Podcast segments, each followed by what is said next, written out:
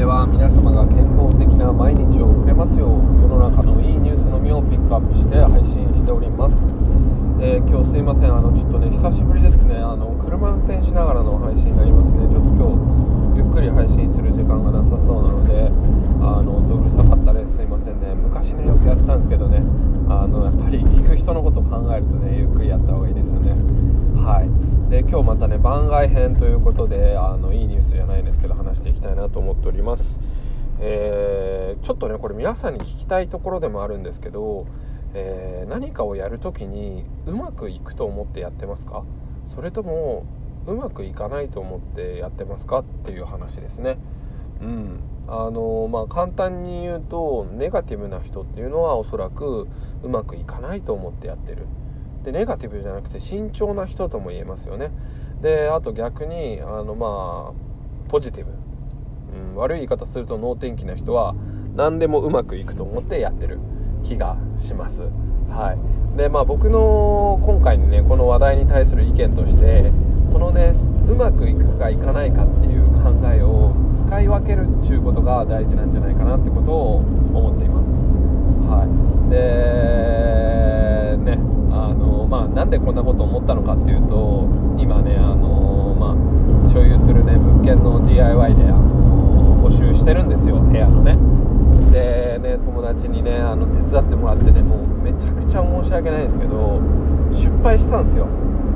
で何かっていうとあの漆喰っていううん、まあ、和室とかでよく使われるねあの、まあ、塗り壁みたいのをあのすごい仲のいいね友達にね手伝ってやってもらったんですけどそしたらねなんとねあのその壁の何ていうの？についてる油汚れが浮いてきてね綺麗にね柄までつけてね一緒に頑張ったのに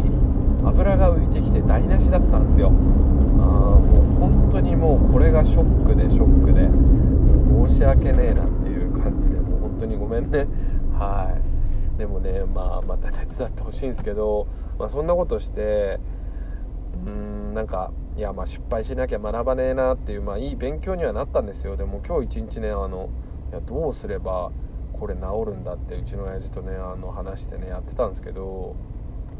まあまだ完璧な結論出てないんですけどね。まあそんな感じでねまあちょっと一時 あのすごいあの落ち込んでたんですけど、まあ、これもいい勉強だなと思ってねそれを振り返っているんですよ。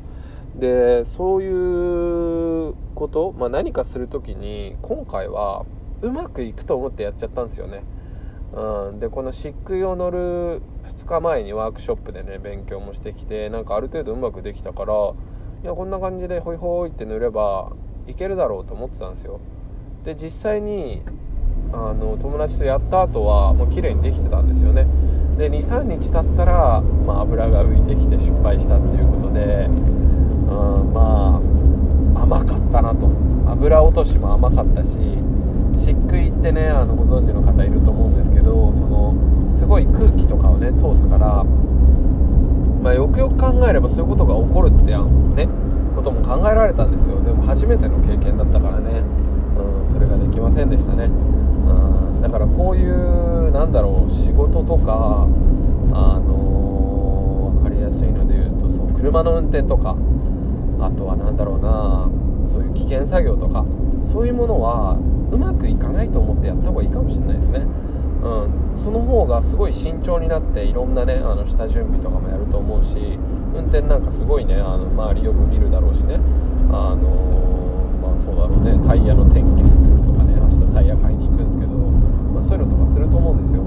だからうまくいかねえだろう。危ないことが起こるだろう。失敗するだろうって思ってねやることも必要ですよね。でも一方例えばめっちゃ勉強した後の試験とか、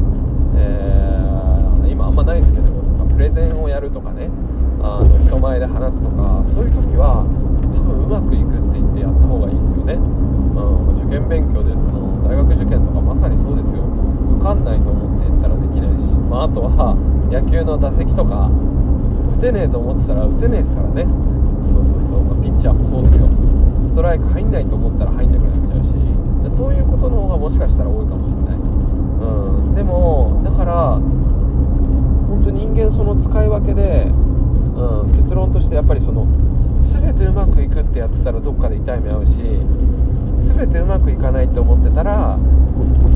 なんだろう突き抜けた結果とかねヒット打てたりしないんですよ、うん、なんかそんなことを今回皆さんそういうなんかこのなんだろう一言で言うの難しいですけどこの気持ちの使い分けとかってしてますかね？なんかそれをねちょっと今後意識していこうかなと思っております。はい。あのー、まあねペンキ塗ったりそういう DIY とかあの、まあ、仕事の時はあんまりうまくいかねえだろうなと思ってやっていくのがねいいかなとか思ったりしています。あのうちの親父はねなんかよく言うんですよ。あのなんかさ一番最悪なことを考えろみたいなね結構悲観的なんですけど、まあ、そうするとどんなことも楽になるみたいな、うん、分かるんですよ。それもいいんですけど毎回ねそれだとなんかねあの暗くなってしまうところもあるのでやっぱり